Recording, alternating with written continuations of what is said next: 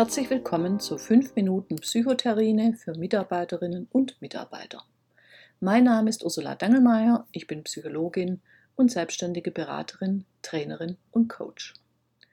In meinen jungen Jahren war ich frauenbewegt. Ich las Bücher von Simone de Beauvoir, Das andere Geschlecht oder von Ursula Scheu, Wir werden nicht als Mädchen geboren, wir werden dazu gemacht. Auch während des Psychologiestudiums beschäftigte ich mich mit den Themen der Frauenbewegung. Dann machte ich Karriere und verlor das Thema irgendwie aus den Augen. Erst in den letzten Jahren wurde mir bei meinen Seminaren und Coachings bewusst, dass Frauen deutlich häufiger an sich selbst zweifeln als Männer. So titelte die Stuttgarter Zeitung vom 11. März diesen Jahres Mädchen glauben selten an ihre Talente. Zitiert wurde eine internationale PISA-Studie von 2018, für die mehr als 500.000 Schülerinnen und Schüler in 72 Ländern befragt wurden. Im Schnitt glauben 15-jährige Mädchen weniger an die eigenen Talente als gleichaltrige Jungen. Die Unterschiede sind umso größer, je höher der wirtschaftliche Entwicklungsstatus eines Landes ist und je besser die Leistungen der befragten Schüler sind.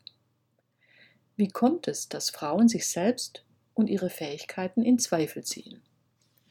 Diese Frage ist gut untersucht und kann recht eindeutig beantwortet werden. Frauen haben in Elternhaus und Schule systematisch gelernt, sich nicht allzu viel zuzutrauen. Und das, obwohl Eltern und Lehrer meist erklären, dass sie Kinder unabhängig vom Geschlecht gleich behandeln. Doch De facto ist das nicht so. Eltern und Lehrer trauen Mädchen im Bereich von Wissen und Leistung weniger zu als Jungen. Und das gilt bis heute. Mädchen werden in der Schule oft für geringere Leistungen gelobt als Jungen.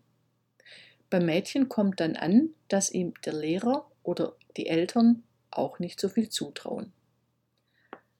Auch die Zuschreibungen sind je nach Geschlecht unterschiedlich. Wenn ein Junge eine gute Note schreibt, dann wird das eher mit Begabung erklärt, während eine schlechte Note damit begründet wird, dass er faul war, nicht gelernt hat oder es wird nach äußeren Bedingungen gesucht, zum Beispiel, dass die Prüfung viel zu schwer war. Das bedeutet, Jungen werden bei guten und schlechten Noten in ihrem Selbstbewusstsein gestärkt.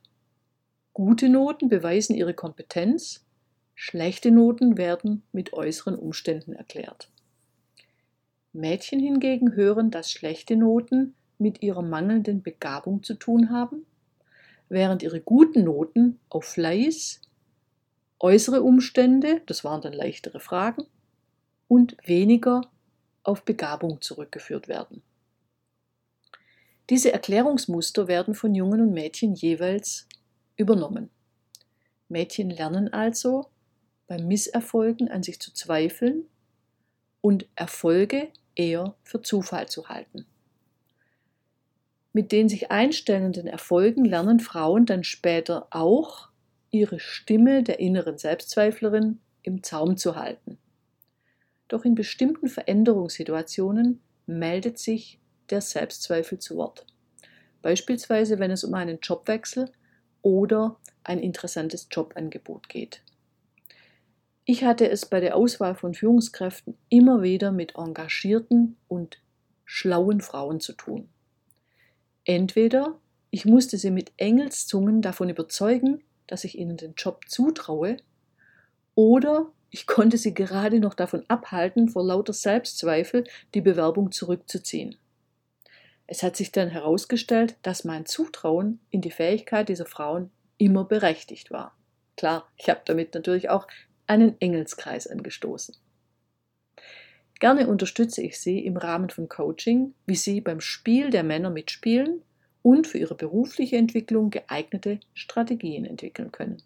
Tschüss, bis zur nächsten Folge. Ihre Ursula Dangelmeier.